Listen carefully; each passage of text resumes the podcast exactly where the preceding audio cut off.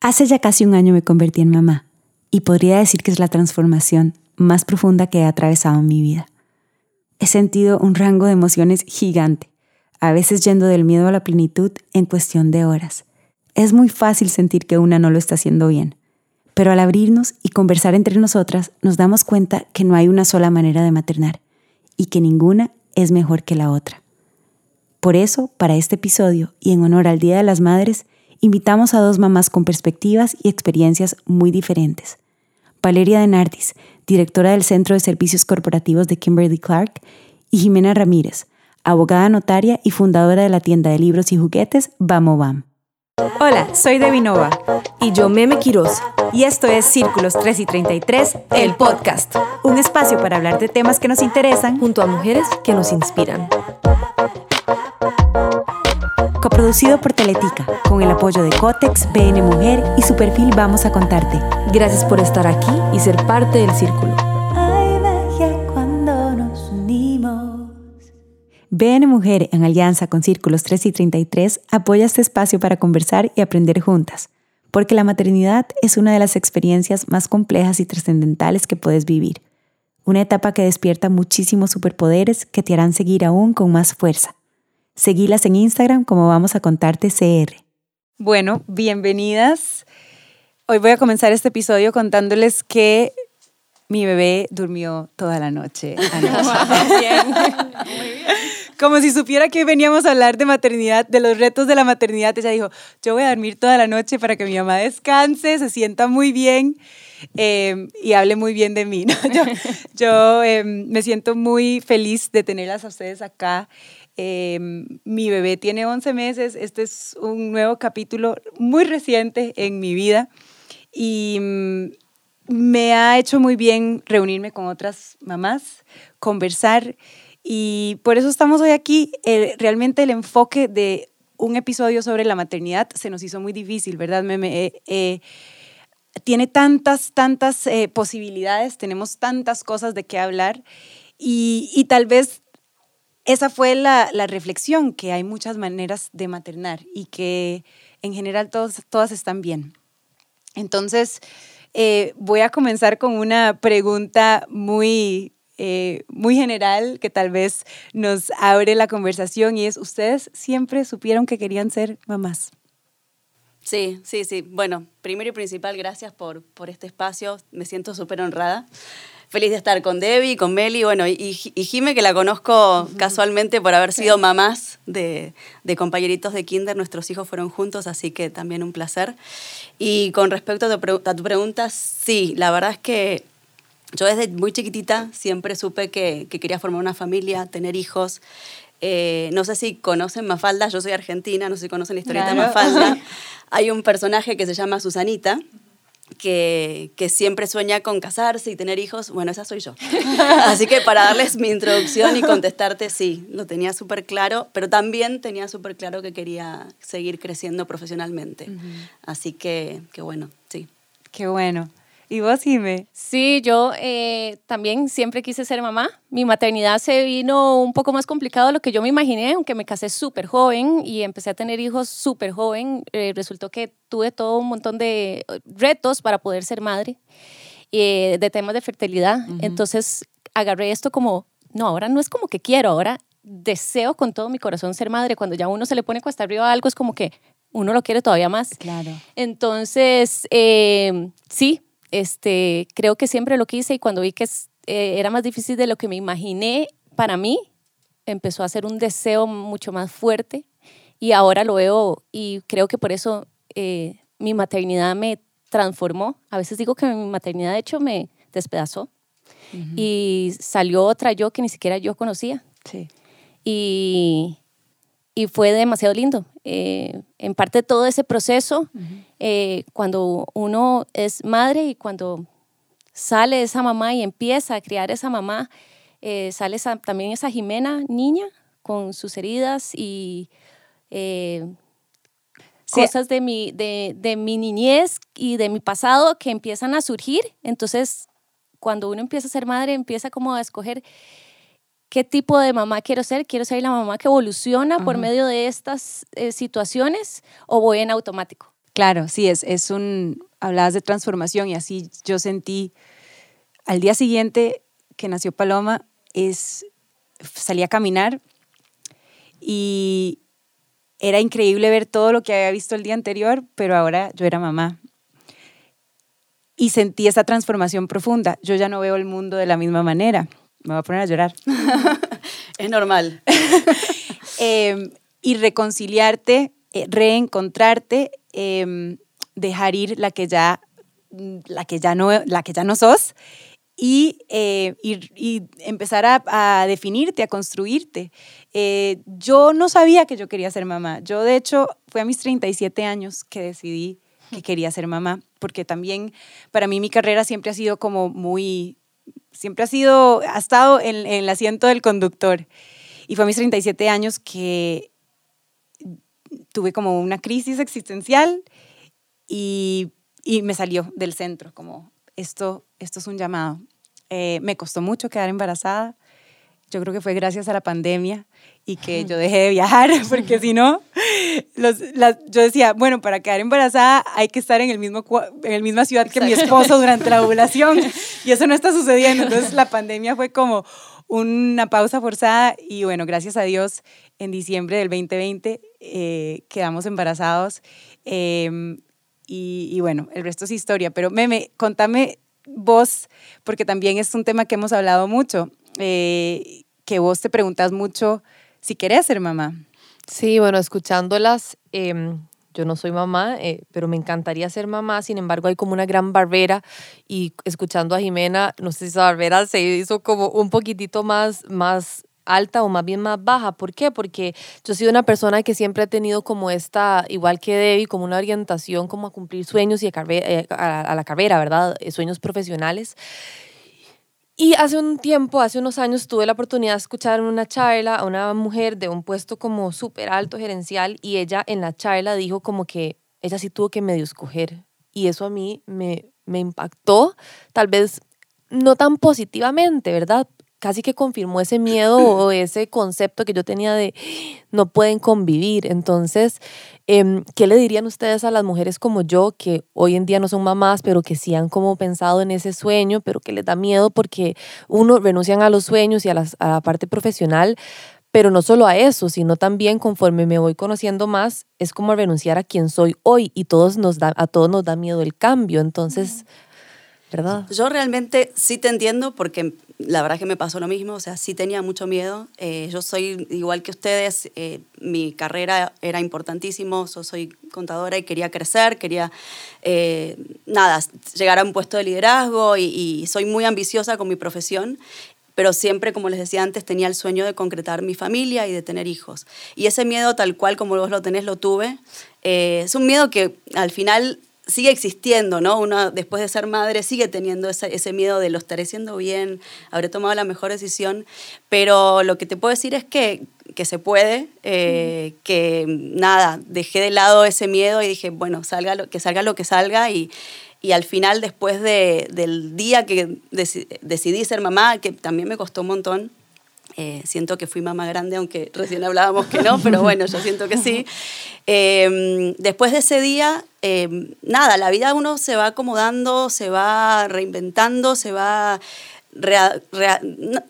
de, nuevo acomodando a esas, a esas dos necesidades que uno tiene, esas dos responsabilidades que uno tiene.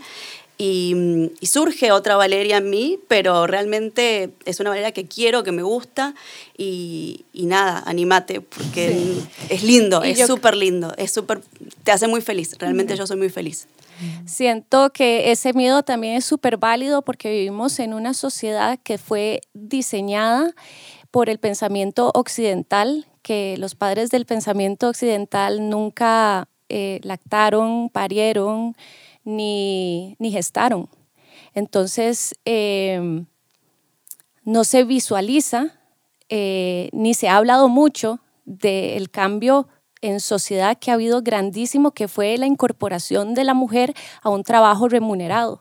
Esto es relativamente muy nuevo. Total. Eh, venimos de historia ¿verdad? Historia de la humanidad, donde hasta hace poco la mujer está entrando de manera ya mucho más natural y libre al, al, ambiente laboral, al ambiente público. Salimos de lo privado a lo público y no hay ni muchos libros, no hay ni, ni demasiadas políticas que concilien eso del tema del espacio familiar al espacio público. Entonces, esta generación de mujeres eh, que estamos jóvenes. Gracias. Oh, eh, esta generación de mujeres estamos con muchos miedos, porque además hay, personalmente, pienso que hay muy pocas políticas que estén apoyando, digamos, a ese, a ese cambio que es tan radical en la sociedad. Sea, imagínense, salimos de casa y ahora estamos afuera y no tenemos manera de conciliar eso. Estamos viendo, bueno, eh, hay algunas otras cosas que han surgido, como creo que se ha extendido un poco el periodo de lactancia y demás, pero el periodo de lactancia no son una cuarentena. Sí. El periodo de que nos necesitan los hijos. Y, sabes que es tan engranado eso que decís de, de la necesidad de, de nosotras de estar en el trabajo, bueno, para mí eso fue lo que yo sentí. Yo al mes de dar a luz sentía que tenía que ver eh, qué, qué, era lo que yo podía hacer para no estancarme en mi carrera. Y es porque vivimos en un mundo en el que si vos no estás como a la velocidad a la que gira la información y la que gira la máquina, el sistema, eh, te quedas atrás. Y puede ser porque no existe ese espacio de, está bien, ok, soy mamá, necesito apoyo de tantos meses y eso no va a hacer que se me quite mi puesto en mi compañía o en mi caso que se me olvide eh, en las plataformas de, música, ¿verdad? Eh, hay que estar como constantemente produciendo, produciendo, produciendo. Entonces yo entiendo ese miedo también y a ver, si es real que te cambia la vida, yo pues estoy fresquita, nuevecita en esta aventura, te diría que fue hasta que Paloma cumplió nueve meses, que yo empecé a sentirme como en mi centro de nuevo. Ah, esos primeros nueve meses eran como, ¿de dónde me agarro? Se me caen todas las pelotas. Sí, al, principio, al principio es, complicado, ¿no? Hasta que uno se, se, adapta. Pero es clave para mí tener una red de apoyo. Claro, o sea, es importantísimo tener eh, amigos, familia, o en mi caso no tengo familia porque, bueno, soy de, otro país, pero sí tengo una gran red de apoyo de amigos.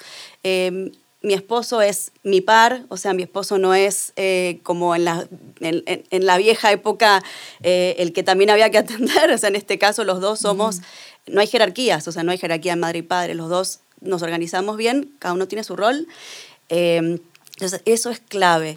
Y, y Jime, yo entiendo tu punto, obviamente creo que estamos bendecidas porque estamos una, en una época donde esa mentalidad está cambiando, sin embargo es cierto que hay diferentes realidades, ¿no? O sea, la, realidad que yo vivo, que es en una compañía que me permite ser madre y, seguir creciendo, porque justamente mis, mis, retos profesionales y mis desafíos mayores se dieron durante mi periodo de maternidad. Eh, es una compañía que da mucha flexibilidad y que busca empoderar a la mujer, entonces, pero no es la misma que la que puede estar viviendo una persona en el ámbito público, ¿no? Entonces, es cierto y, creo que nosotras como mujeres somos las que tenemos que seguir promoviendo eso, ¿no? Em, y bueno, y, apalancarnos de las empresas que sí lo hacen. Sí, eh, de, de hecho, tal vez contanos en Kimberly eh, cuáles son esas iniciativas, porque creo que también eso para quienes nos están escuchando da, da un aire, saber que hay empresas que sí están em, eh, colaborando al cambio. Total. Bueno, realmente Kimberly es una compañía que, que busca dentro de su, de su propósito de un, de un, cuidado mejor para un mundo mejor, eh, busca justamente la inclusión y la diversidad continuamente. Y dentro de, esas, de esos diferentes programas que tenemos, un poco la meta es llegar a dentro de los próximos 10 años esa paridad eh, de liderazgo entre mujeres y, y, hombres. hay muchísimas iniciativas internas y externas. Dentro de las internas tenemos un programa, por ejemplo, que se llama GICAN o, Ella Puede, que está muy enfocado en esto, en el empoderamiento de la mujer, donde tenemos sesiones de mentoría entre, entre mujeres, inclusive también hombres que, que, quieren escuchar o quieren ver cómo apoyan a, a este o, ayudan a este empoderamiento femenino, eh, sesiones de networking. Estos son, son iniciativas que, que realmente hacen que las que tenemos miedo o teníamos miedo, nos sentamos que, que se puede, o sea, como dice el, el programa, eh, y es súper valioso. También tenemos un programa que se llama Working Moms, que es para aquellas mamás que salieron del mercado laboral por un tiempo y quieren reinsertarse. Entonces, le damos la posibilidad de entrar, en algunos casos, por medio de, de de, temporales, o sea, de, cubrir plazas temporales, de licencias por maternidad y demás, inclusive. Y por supuesto la idea es que eh, también en el momento se transformen en plazas fijas. Eso también apoya justamente a estas mamás que tenemos ese miedo de, uy, queremos reinsertarnos, hace 10 años que no trabajamos, ¿cómo nos verán en la empresa? Nos quedamos muy atrás y bueno, justamente eso es lo que, lo que hace. Y programas de flexibilidad. Eh, Kimberly ha, eh, extendido la licencia por maternidad, la licencia por paternidad, eh, permite que las mujeres que tengamos que trabajar o viajar, mejor dicho, por trabajo, podamos llevar a nuestro hijo en periodo de lactancia con algún un acompañante. Bueno, hay infinidad de, de métodos de flexibilizar esta, esta maternidad y, trabajar al mismo tiempo que realmente a mí, en mi caso personal, y, creo que coincidimos todas las que trabajamos en la empresa, nos ha facilitado este, esta decisión. También externamente está, está Cotex, ¿no? que, bueno, Kimberly por medio de esta marca Cotex tiene este programa que también se llama Ella Puede, que promueve justamente el empoderamiento femenino y, que las mujeres y niñas eh, puedan desarrollar su talento. Así que sí, de nuevo, es, es, una realidad que, que, nosotros vivimos por medio de, de, esta compañía, pero no, sé que todos no, no están en la misma. Eso que dijiste de reinsertarte en el ámbito laboral me llegó muchísimo porque esas son las cosas con las que yo he estado lidiando internamente. Em, también porque soy una mamá más mayor de lo normal. Entonces es como, ahora que soy mamá, puedo seguir haciendo lo que hago, ya estoy muy vieja para hacer esto, se me olvidó cantar, cosas como, ya no puedo cantar, o sea, imagínate. Entonces viene ahí el tema de la transformación. Es más bien, no, ahora soy mamá, cómo eso me transforma, cómo eso me informa lo que estoy haciendo y me alimenta lo que estoy haciendo. Y Jimé, yo sé que vos em, hiciste esa transformación y has creado eh, un universo hermoso que, que, digamos, te une los dos mundos, que es lindísimo lo que haces. Bueno, mucho, antes de tener a mi primer hijo, yo soy abogada y notaria y me ejercía desde que empecé segundo año de la universidad, empecé a trabajar. Eh, y cuando, después de tener a mi primer hijo, eh, bueno, cuando estaba embarazada de mi primer hijo, Salo, eh, que de hecho tengo una paloma también, Paloma y Celeste se llaman mis otros hijos, mis otras hijas, este, cuando iba a tener a Salo, eh, y cuando lo tuve, vino todas esas cosas que vienen en el puerperio, que es en el periodo, digamos, de apenas tenés, que uno se siente que lo meten a uno en una nebulosa, que es un mundo paralelo al mundo que uno está viviendo, donde uno no sabe ni quién es uno, ni qué es las hormonas, es, un cóctel de hormonas, más eh, todo lo que está pasando con tu bebé, tu bebé es casi que parte de vos. Hay una autora lindísima que me encanta que se llama Laura Goodman que habla de, acerca de la, es como una simbiosis, ella creo que es eh, argentina. Sí, sí, sí. Em, que somos y todo lo que trae ese, ese periodo que es, es, es fuertísimo para nosotras. Entonces, cuando nació Salo, yo dije, pucha, yo quiero, sentía que de alguna manera mi mayor aporte al mundo era la crianza de mis hijos, ¿verdad? Entonces, siento que el cambio en la sociedad se hace empezando desde el inicio. Claro. Desde los niños, ¿verdad? Y cómo cambiamos esa sociedad por medio de niños que son se han sentido, han sido amados, sostenidos, valorados, vistos, ¿verdad? ¿Y cómo llegamos a eso? Por medio de una crianza consciente en, en la que no estamos en automático, ¿verdad? En que vemos las necesidades del niño, estamos con él, lo entendemos y los momentos, siento que los momentos de vulnerabilidad de uno son en los que uno más crece, ¿verdad? Como ser humano. Entonces, eh, Bamoam nació como desde algo muy, muy fuerte dentro de mí, que después se convirtió en un negocio. Yo dije, quiero como traer libros que nos enseñen a amar a los demás, que se enseñe a amar el mismo, Salo, ¿verdad? Y quiero como algo diferente, no lo que veía como eh, Sí, en todo lado, en el mercado. Después me empecé a meter un montón en, en cuanto a metodologías eh, de pedagogías alternativas de educación y bueno, ahí me fui en ese rollo, empecé a leer demasiado, eh, traer libros y demás y así fue como empecé a crear Bamo Bam, que al final resultó también ser una comunidad porque había muchos padres buscando eso. Somos, am- yo siempre digo, de muchas somos profesionales y estudiamos demasiados años para una profesión, pero nadie nos enseñó cosas tan básicas como yo llegué a mi primer parto sin realmente haber sido un, no, no fue un parto respetado, tuve un parto en, eh, eh, vaginal, pero no fue un parto respetado. Y yo era una profesional. ¿Cómo yo no tenía esta información? ¿Verdad?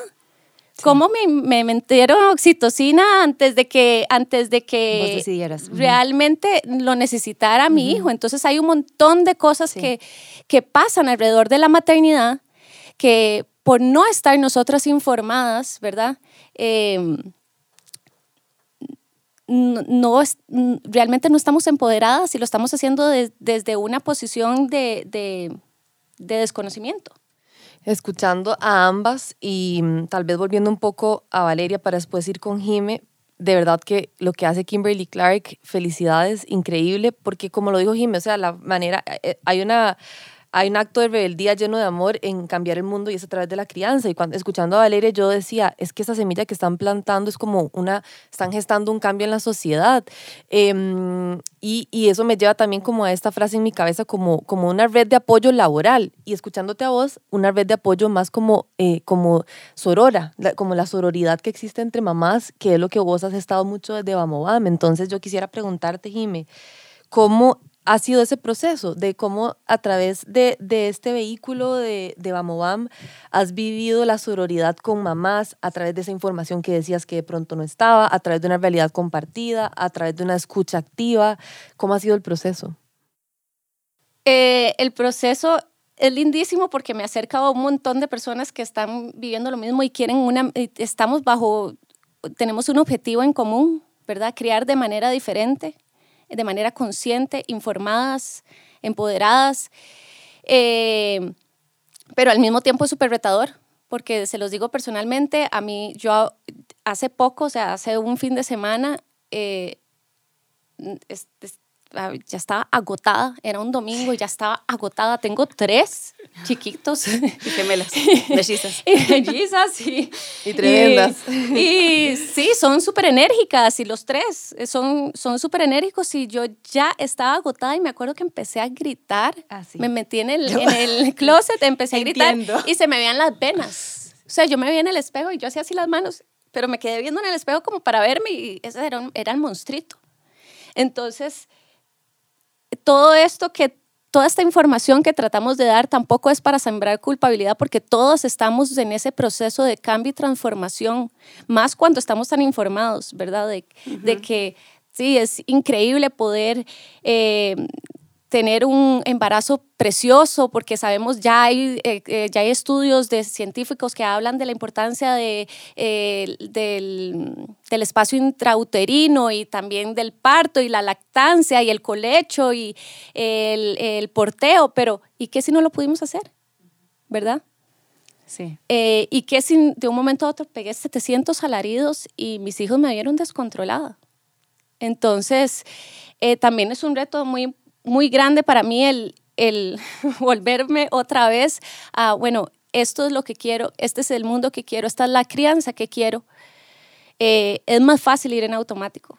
No, y, y es que es algo absolutamente dinámico. Digo, es algo que un día se va a ver de una manera y al día siguiente va a ser completamente diferente. Entonces, tener esa fortaleza interna y también rodearse de otras mamás que están atravesando lo mismo, yo creo que es súper valioso, porque escuchándote hablar de una, una creencia consciente, eh, eso también quiere eh, abrazar que a veces estás agotada, que a veces ya querés darte un break y estar sola, ¿verdad? O sea, que eso también es válido, que eso no debería de, de- recibir juicio de, de parte nuestra ni de nadie más, ¿verdad?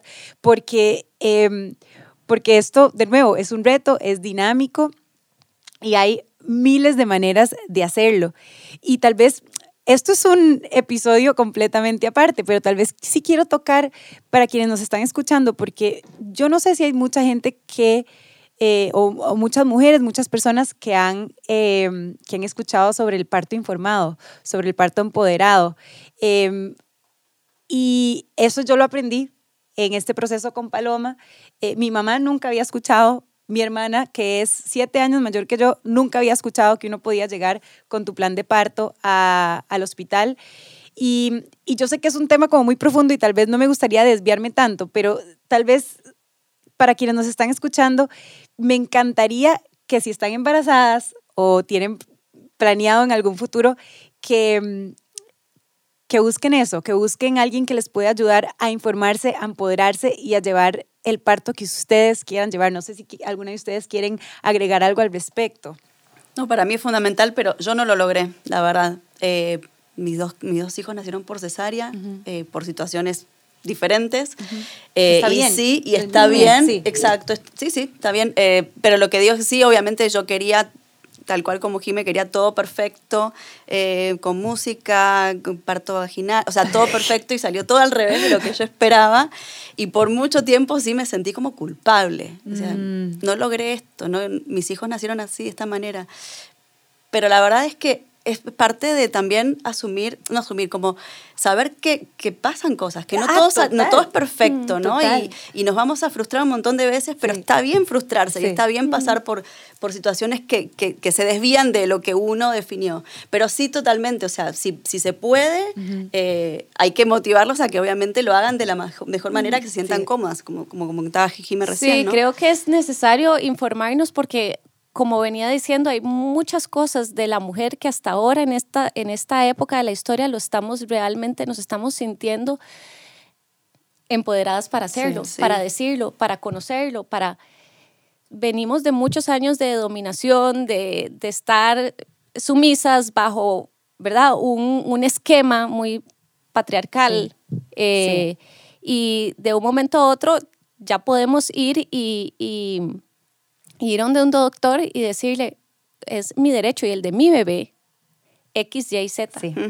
Entonces, eh, sí, creo que, hay, hay, que hay, muchas maneras de, hay muchas maneras de hacerlo, pero sí. hay que hacerlo porque a mí me pasó igual. Ni, cuando yo llegué, mi mamá era, o sea, lo que le haya dicho el doctor en el momento, eso, era, y mi esposo, que no es doctor y no tiene conocimiento médico tampoco. Y, y si uno se va a la civilización eh, más antigua, ¿cómo eran que parían las mujeres? Estaban en tribu, había una persona que siempre era la que coordinaba el tema de los partos, tenía, había hecho 700 mil en un espacio que no era... Em, como los hospitales, que todo es, este, eh, no hay ni un solo germen, entonces ahora hay un montón de temas, ¿verdad? Con el tema de, las alergias y demás, porque estamos teniendo en espacios estériles los niños, 100% estériles, y hay demasiado tiene, que, ser, eh, hay, eh, al final es una cosa que tiene que venir de cada una de nosotras. yo me siento muy contenta porque aunque mi parto fue cesárea después de 15 horas de labor, eh, fue tal cual como yo lo escogí. Mm. Em, con un médico que me apoyó, con, tenía el apoyo de una dula maravillosa, Ansu, que me llevó de la mano. Em, y que me, también me informó y me aprendí de ella muchísimo en el proceso. Em, y sí, al final eh, fue cesárea gracias a la medicina occidental, ¿verdad? Si no, yo estaría muerta y mi bebé también. Entonces, gracias Dios por los hospitales y por la cesárea. Em, y para mí esa fue como la, la pincelada de, de, lo que iba a ser la maternidad. La maternidad es eso, es vos puedes planear tu día tal cual. O sea, mi bebé se va a dormir a las 8 y va a despertarte a las 10 de la mañana.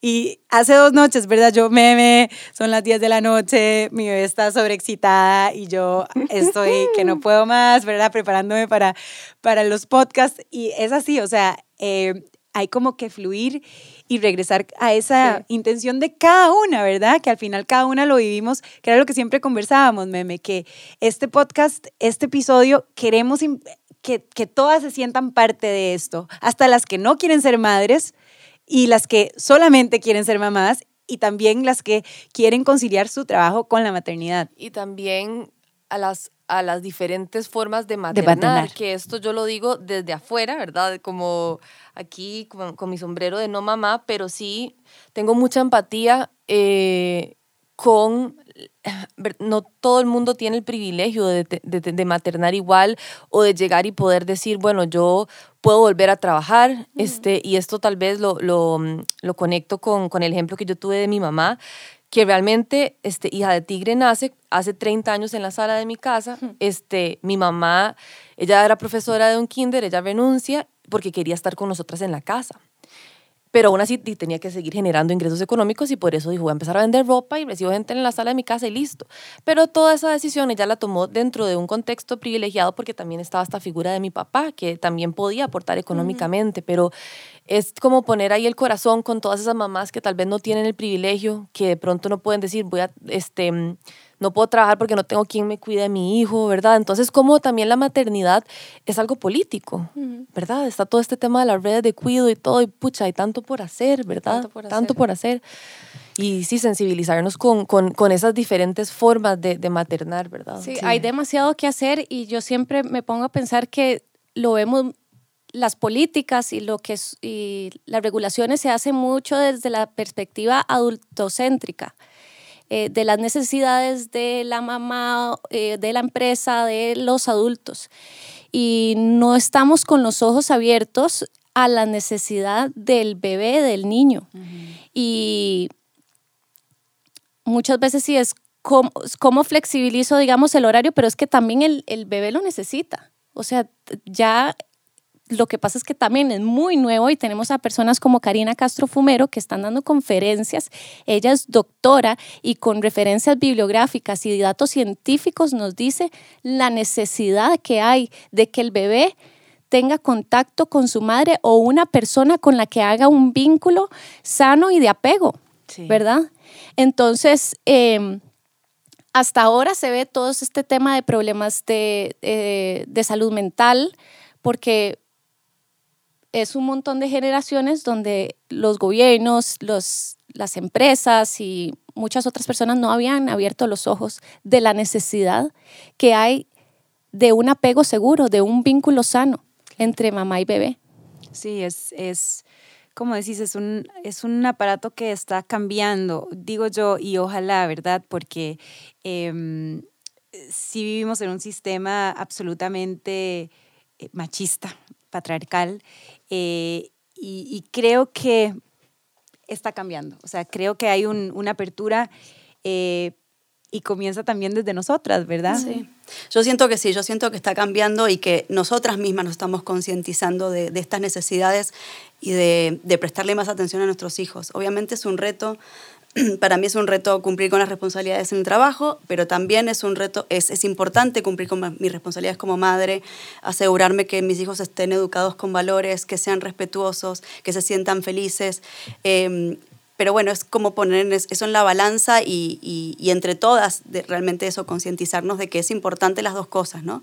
Que por muchas, muchos años siempre fue, bueno, la que trabaja, trabaja y y todavía existe ese, ese prejuicio de que la que trabaja, sus hijos se crían solos que en mi caso no es así, pero bueno, existe, pero lo importante es que entre mamás nos apoyemos en ese sentido y, generemos programas y generemos este tipo de charlas y conversaciones para ver qué más podemos hacer para promover justamente... Em, este empoderamiento de que la mujer puede seguir trabajando, seguir creciendo, pero al mismo tiempo criando un hijo sano. Y no juzgarnos, no juzgarnos, entre nosotras y a nosotras mismas, porque, como decían Meme, hay realidades muy diferentes. Em, y al final hacemos lo mejor que podemos, hacemos lo mejor que podemos. Em, definitivamente, este, este espacio es para que quienes nos escuchen eh, quieran informarse, quieran estudiar y ojalá quieran, eh, pues, sentirse mejor con ellas mismas, ¿verdad? También, porque al final de cuentas eso también eh, genera un ambiente positivo para, para la crianza. Em, ya como para ir terminando, yo no sé si hay algún otro mensaje que queremos darles a quienes nos están escuchando. Em, a mí me parece que tocamos puntos muy bonitos. Eh, les agradecemos muchísimo por estar aquí y no sé si hay algo más que queremos agregar. Tal vez con respecto a lo que estabas diciendo, decirles a las mamás, eh, me encantaría que ustedes le manden como un mensaje a las mamás de que, de que lo están haciendo bien porque en este, en, este, en este mes de agosto en Hija de Tigre estamos haciendo una campaña para el Día de la Madre y a nosotros nos impactó muchísimo, hicimos como una encuesta, como más del 90% de las mamás no se sentían bien, sentían que lo estaban haciendo mal, sentían que las redes sociales les, ponían una presión sobre cómo debía ser la maternidad. Em, y la verdad que mi corazón se sintió un poco triste porque yo dije, no, no, no es justo, porque debe ser un trabajo muy, muy, muy complejo, es un gran reto. Entonces, ¿qué mensaje les gustaría enviarles a las mamás? En este momento. Es cierto eso, ¿no? De las redes sociales. Yo creo que mi mensaje, mi mensaje es que no, no, no redes sociales. Porque la realidad no es lo que muestra una red social. O sea, esa figura de la mamá amamantando a su bebé feliz, contenta, sin ojeras, no existe. Mm. Entonces, nada, que se sientan tranquilas, que todas pasamos por lo mismo y que es normal, que es natural y, y que la decisión que se tome es la correcta, o sea, es la que cada mm. una sienta y, su corazón dicte es la, es la decisión correcta. Eh, que quiera ser mamá o no quiera ser mamá, trabajar, no trabajar, o sea, realmente es lo que uno quiere hacer y, que no miren redes sociales. Yo, Jimé. Eh, pucha, este, hay demasiadas cosas que me gustaría decirles a las mamás, pero... Em, definitivamente eh, la maternidad saca de nosotros muchas cosas que probablemente con las que tenemos que nosotros mismos tratar, ¿verdad? Eh, como inseguridades, culpas y, y heridas, heridas que venimos arrastrando desde hace mucho probablemente.